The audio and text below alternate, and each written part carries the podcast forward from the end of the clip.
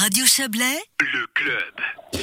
C'est un véritable serpent de mer, mais ce pourrait bien ne plus l'être dans un avenir raisonnable. Le projet de train RER Sud-Léman va de l'avant, bien sûr. Tout n'est pas simple, notamment politiquement et financièrement, mais nombreux sont ceux qui y croient. Et vous en faites partie, bien évidemment, Géraldine Plier. Bonjour à vous.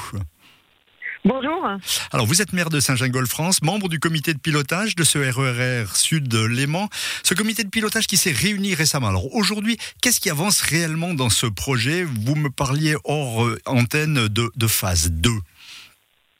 Oui, alors en fait, c'est plus seulement une croyance, le RER Sud-Léman, ça devient un projet euh, tangible. Là, les études, elles rentrent vraiment dans le cœur du sujet, puisqu'elles étudient la, par exemple la question de la suppression, de la mise en sécurité des futurs euh, passages à niveau, euh, la question de l'acoustique, les études de fréquentation de cette future ligne, l'aménagement autour des gares. Donc on voit bien que c'est, on, l'espère en tout cas, pas un serpent de mer, mais on, on entre vraiment dans le cœur du sujet, dans la concrétisation du projet. Quelles sont les plus grosses difficultés qui se profilent dans ce projet? Est-ce qu'elles sont plus techniques que politiques ou financières? Eh bien, elles sont à la fois techniques et financières, et je l'ai cité, c'est vraiment euh, tout particulièrement la question des passages à niveau, car euh, ça peut très vite faire euh, grimper la facture et, et, rendre le projet un peu moins faisable. Donc, il faut arriver à, à trouver le, le, juste milieu entre la sécurité et, et un plan de financement qui soit, qui soit faisable. Quand les études seront-elles terminées, ces études en cours?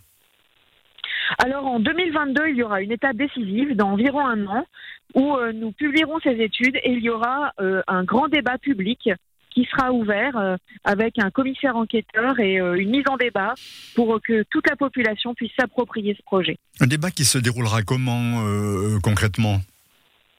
Alors en fait, c'est des, des, assemblées qui se réunissent avec un garant, une sorte de médiateur, et tout le monde pourra s'exprimer euh, suite à une présentation du projet et dire ce qu'il en pense.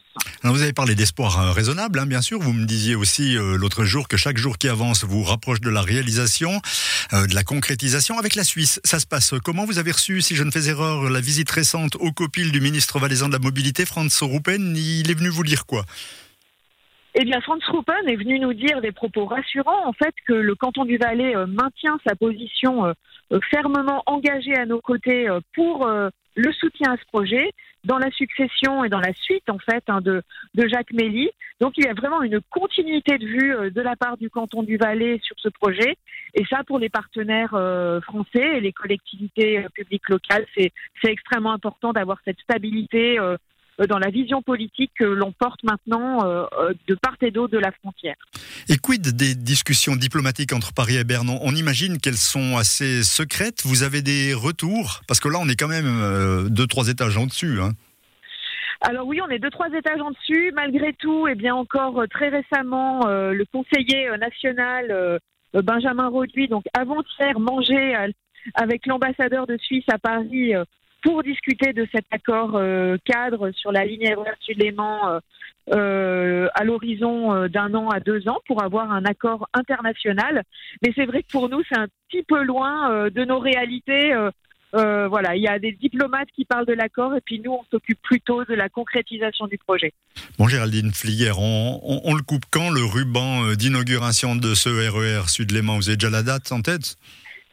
Eh ben, disons que idéalement, on pourrait le couper vers 2029 et du coup, à ce moment-là, euh, par exemple, des jeunes voix ou des Évianais pourraient venir euh, célébrer euh, notre seule et belle fête de la châtaigne que nous avons par exemple ce week-end à Saint-Gingolf. Ah voilà, la promo est faite. Euh, bah, vous n'en ratez décidément pas une. Bon ben tiens, puisqu'on parle de puisqu'on parle de Saint-Gingolf, on sort du sujet RER e pour dire deux mots rapidement de votre commune. Hein.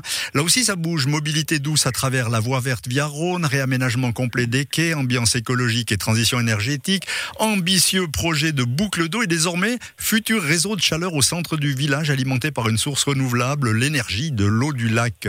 Ça fonce à Saint-Jean-Golf oui, ça fonce. C'est vrai que je pense que pour la transition écologique, il y a à la fois pas une minute à perdre et puis il faut offrir des opportunités aux gens. Demain matin, effectivement, on pose la première pierre de notre réseau de chaleur écologique à partir de l'eau du lac Léman à Saint-Jean-Golf euh, côté France. Et on va euh, proposer à, plus de la moitié de la population de la partie française un réseau de chaleur écologique et se séparer du fioul qui devient de plus en plus cher et de jour en jour. Donc voilà, on, a, on est très heureux de voir ce projet aboutir parce que ça va être gagnant pour les, locataires et les propriétaires pour se chauffer, moins cher et plus écologique. Merci Géraldine Fliguer. Je précise au passage que vous êtes directrice, si je ne fais erreur, de l'Institut des sciences de l'environnement de l'Université de Genève.